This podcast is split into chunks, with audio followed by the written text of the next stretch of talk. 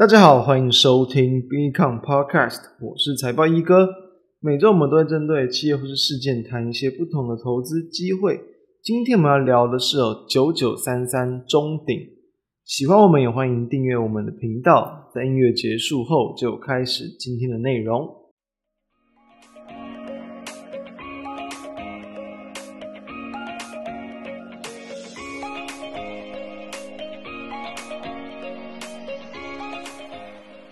前一段时间呢，我们的台股在一万五千点的关卡上方整理了一阵子。那其实有在这个两三个礼拜前就有跟大家谈到说，台股的反弹力道那已经很明显的有减弱了。所以说，呃，在这样的情况之下，其实就是可以在选股的方向上去做一些这个调整哦。同时，我们当时有提到，同时也要为未来可能的一个行情哦转为下跌来先去做准备啊。因为其实这个反弹行情它并不会这个永远的一直走下去嘛，所以哦，时间拉到现在来看，我们录制时间是九月一号，那也确实哦，其实整个国际股市又是因为这个欧美的一个货币政策都还是比较重申那个鹰派的一个这样的言论，让整个国际股市都有回档的压力，那台股也不例外。在我们录制时间的后续，也都还会有这个非农就业数据啊，还有在。这个月下旬的一个这个升息，都会是让市场比较观望保守的一些因素。也所以说，嗯，我们上期就有谈到，在这样的环境之下，那你选股就更应该要更为，比如说有策略性啊，或是更为这个谨慎。所以我们就谈到，其实哦，高位阶、低位阶都可以选。高位阶当然，其实哦，近期有些朋友去跟我谈到，就是说，诶这个地方去选这种高位阶的，其实好像就会很怕。第一个为什么？就是台股一直没有在往上创高嘛。那当然，在这样的环境之下，有人就会怕追高。但其实会发现啊，在这样的盘之下，反而很多一些高位阶整理的，反而它都能够再继续的一个创高。所以，我当时候，尤其像上礼拜，我们就举例嘛，就是高位阶持续创高的，就是这个宝瑞药业嘛。那在我们谈完之后，因为整个生技股都还是相对的强势，后续都还是有在一直在往上去创下这个波段的一个新高。那除了宝瑞之外呢，上周我们也是有跟大家谈到，就是我们先前有分享过了这个三六六五的茂联 KY 做连接线束的这个公司，也是因为并购的效应嘛，所以其实因为你是可以很简单的去预期到说未来都还有在持续创高的一些机会。那在最近这一段时间的股价，其实也是有呃陆续去往上去发动，等于说有机会，终于要去这个结束了。可能在这个经过好几个月的一个高档区间整理，所以那也就希望大家有去把握到，或者是说从这样的一些经验，其实都可以复制到未来遇到这种，比如说我们的营运几乎很确定它可以再持续走高的一些标的。怎么样去操作？我当然没有绝对的一个答案，就是你不管是要发动还是追，你要在整理的时候再去呃布局等等，其实都可以。那只是希望说这些这样的一些方向，我认为其实，在经过时间的等待之后，其实胜率真的是挺高。也希望大家都可以从这个方向中可以去找寻可能未来的一些机会。好，那我们今天要谈的其实也是类似这个方向，就是九九三三的中顶。首先就是一样啊，中顶是这个。我们这个国内的这种综合性的统包工程公司，主要就是在做一些政府啊或民营公司的一些大型的这个工程啦。所以，哎，一般这种做工程的这个企业，不会是大家首要去留意的一个标的，因为市场上它通常不会是呃人气股。那理也理所当然的，其实在呃过去它的股价股性一般也都是比较牛皮啊，比较温吞一些，因为毕竟这种工程商其实有点类似营建业吧，就是说。它的一个营运起伏，就是会取决于它在当时，而不是那几年，它的一个呃，它手中案子的一些这个数量。所以其实不管是在营运的这个入账，或者是说在呃波动性，其实都是会比较大，也比较难去评估。可能不管是淡旺季啊啊等等，所以比较不会是这个大部分的这个资金所会去停泊的一些个股，但是。从线形上可以看到，今年来，尤其今年初 Q1 往上去大幅度的拉抬一波之后，在 Q2 之后几乎就是一直维持高档的一个区间震荡，所以其实这样的方向就很像我们之前就跟大家谈过，就是这种宝瑞啊、茂的这种，就是这种高档整理的强势股。所以，即便在近期台股回档，嗯，回档对不对？那我们当时说高位阶、低位阶，但是你低位阶要去注意到，其实还是有些因为这个一些营运的杂音啊，它都有可能再去往下破底，所以我反而会认为说，在高位阶的标的，诶，会是这个阶段可能会比较值得留意的方向。当然啦，台股跌，它难免会受到一点修正，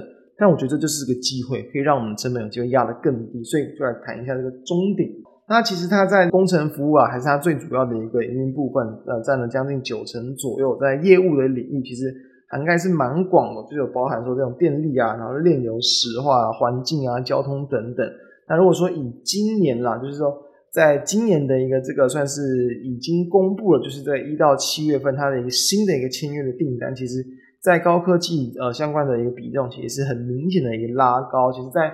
过往它在高科技相关的这个比重，其实都没有到那么高，普遍都是在低于三成，但是在今年以来，其实是这个新的订单的这个比重是有超过四成的。再来就是在炼油石化的部分是占大约三成，其余像是这种嗯电力啊、交通啊，或者一些环境相关的呃环境啊、水利相关的天然气啊、焚化炉这些等等，其实都是不到十趴。所以其实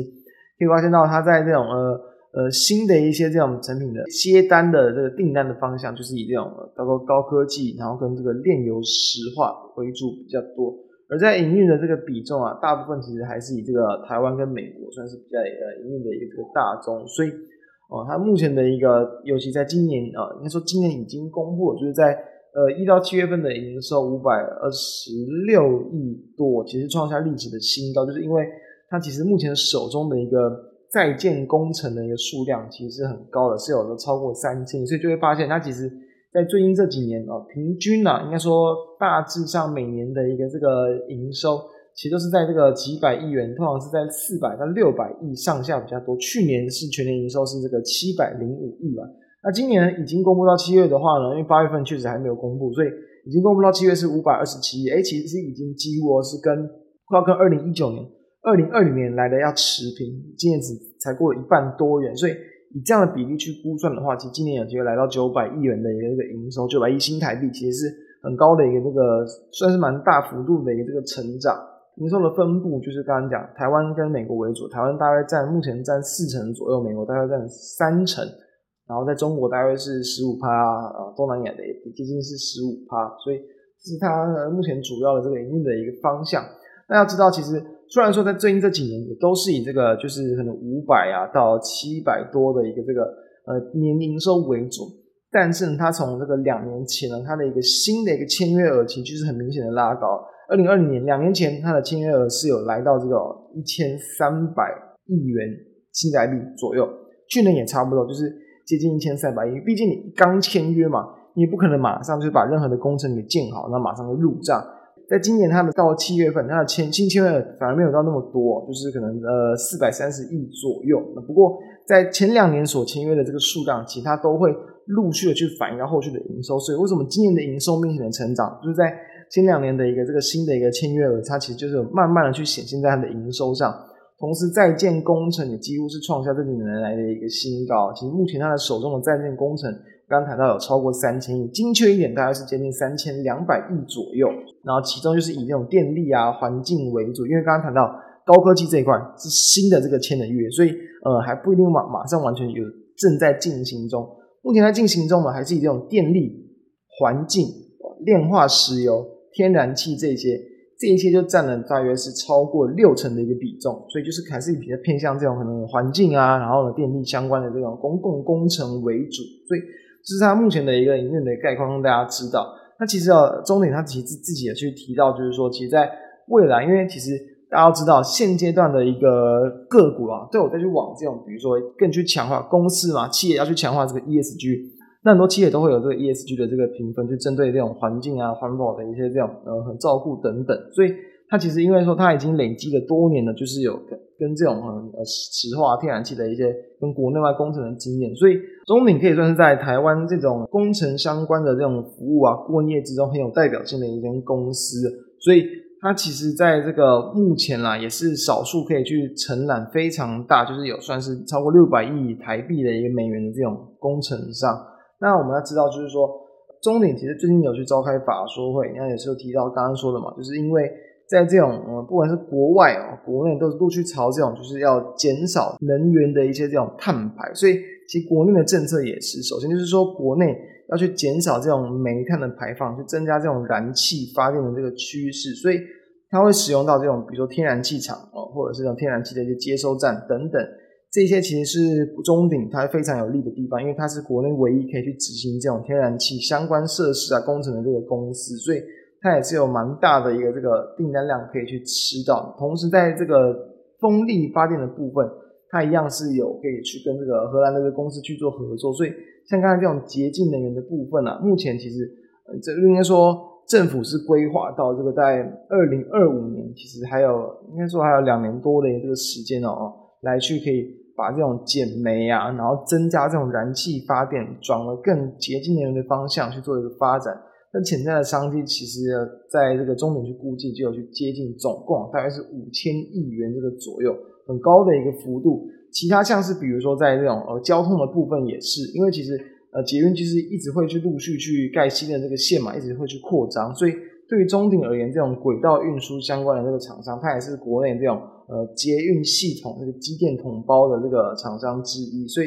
未来到二零二五、二六年左右，目前在估算说新的这种可能机电工程啊，也是大约有一千五百亿啊，就是新台币的一个工程的这个比重可以去观察。那在水资源的部分也是，其实目前在台湾我们也是有相当多的一些再生水啊，就是要去。让水资源去更有效的利用嘛，再生水啊、污水处理厂啊、污水相关的回收中心等等，抓到二零二五年也是预期有超过一千亿台币商机。所以，因为中鼎刚谈到，其实在它国内的这个市场其实还是蛮吃重，对于它领域比重来说，所以这些都是在未来可以去期待的一些商机。那除了这些之外，刚谈到今年它接了特别多的这种高科技的这个市场，主要就是第一个就是跟可能国内的一些科技股其实有是有关系，不然像。近期比较新的，他们法说也是有去提到，就像三元能源科技锂电池厂，然后可能跟一些机体的厂商啊，或者是资料中心等等，那以及受惠到美国这一块，因为刚谈到美国是它第二大的一个这个区域性的一个市场，所以说在美国那边呢，包含像是先前嘛，美国的这个基础去年的这个基础建设法案嘛，那对于当地的一些这种重电工程、绿能啊、水利等等，其实都有机会可以去切入，以及在半导体的商机，因为其实也在。不到一个月前哦，这个拜登也去签署了这种就是晶片法案嘛，所以也会去增加这种企业到美国，然后来去进行这种五 G 相关啊、电动车相关啊，或是这种人工智慧相关的一些厂商的商机等等。然后再来，除了这个之外，其实哦，在这个中领他自己再去预估，就是说今年一年以内，全球各地市场有可能有机会的一些这个商机，还是提到其实是有。这个五千多亿，刚刚谈到它目前在建工程的一个这个金额大概是三千二左右，所以其实潜在商机算是非常的一个大，你不可能全部吃到，但这些都是它有机会可以去拓展的一个这个市场。那以中东为例哦，其实中东反而是仅次于刚刚讲的这个台湾里面啊，算是第二大的。为什么？就是潜在商机，因为台湾刚刚谈到就各种就是水利相关的嘛，我这种绿能哦、燃气相关的嘛，然后跟这种交通相关，其实就是非常大的一个金额。中东那边就是因为说，呃，因为这个呃很多现在国家因为乌俄战争的关系，然后呢会可能从俄罗斯那边的进口就会去减少，所以中东那边的一个这个需求也反而就是增加，他们就有更多有可能会要去做增产的一些这个情况。那当然，呃，短期啊，就是跟大家稍微提醒一下，既然讲到就是短期，因为这个油价一部分的又再度去下跌，所以说其实在下周去召开的一个 OPEC 会议，那有可能会有暂时去这个减产的这个动作。对油价可能就有少部分的激励效应，这个可以去观察。那回谈到就是中鼎在中东那边的商机的话，就是因为哦油价其实大部分还是维持在高档，所以这种政经情势的变化导致中东那边他们的这个需求有可能会去增加，所以部分的国家其实就有去引进一些国外的一些厂商去增加这种石油炼化的一些这种呃设备啊或是工厂等等，所以也会去带动到相关的商机。所以其实对于整个中鼎工程而言，哦当然。呃，你不不能去预期说它领域会有爆发性的一个成长，但是我们刚谈到，你今年如果是大概去抓个九百亿，然后明年基本上我觉得要来到一千亿以上，不会是个大问题。所以以这样的一个在近几年可以受惠到这种，比如说呃大部分的一些这个企业工程等等，就往这种 ESG 的方向，然后呢增加在这种呃环保绿能相关的这个比重，其实我觉得是蛮值得期待的一个部分。因为其实从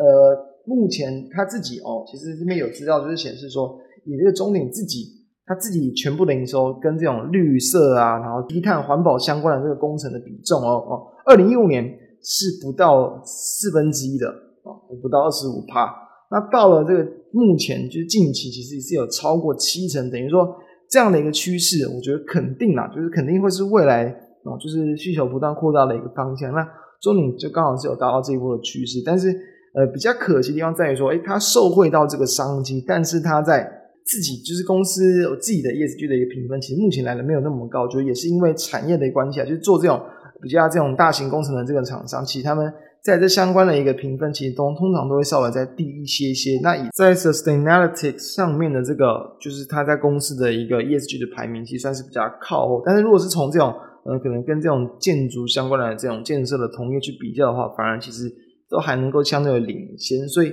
虽然说它在夜市上的这个可能凸显啊是比较高一些些，哦，它还有很多需要去加强改善的空间。但是至少我觉得。它在这个同业之中还算是相对排名靠前，也会是受惠到整个嗯国际企业往这个方向去发展的趋势。所以其实有抓它目前不管像是因为股价，因为其实这种呃工程商其实你要去用本益比去计算也会比较呃困难一些，比较没有那么合适。那如果是以股价净值比来去估计的话，目前其实还算是不到一个两倍。那假设说在这几年的一个 EPS 持续的一个加进来。那你以它过往其实其实普遍都还是能够到两倍以上来去估计的话，我觉得股价要去超过到五十元以上，我觉得也不会是一件难事。近期的一个股价嘛，其实也是在这个四十五元以下，所以当然，因为对于这种公司，我觉得不需要去以一个非常大的一个这个期望的空间来去做预期，它不是这种类型的这种成长型的个股，但是以它目前的一个未接表现啊，然后搭配到营运的稳定度来说，其实我觉得。其实受惠到后续的这种这些商机的带动，哦，其实，在它的一个股价，其实我觉得就是不会有太大的修正空间。真的有的话，那我觉得反而也会是个更好的这个机会。所以从这几个方向，然后搭配到说最近的一个台股是比较弱势的一个走势来去看，这种高档整理的，然后前景是相对乐观的标的，我觉得也还是值得去留意的一个方向。所以。相关资料也会放在我们的一个 FB 以及我们 BCon 网站之上，大家可以去浏览。那同时也希望大家可以在行情近期好像开始要面临到转折的一个阶段，好好的去检视一下手中的一些不管像部位的一些这个状况，然后以及可能在留意一些有可能有机会的一些新方向。希望大家在这个调整的转换过程之中，可以去避开近期这种全球比较偏向鹰派。还有，其实还没有持续走完的这这今年以来这种空头的走势，希望能够去帮助到大家。那我们就下周跟大家再见，拜拜。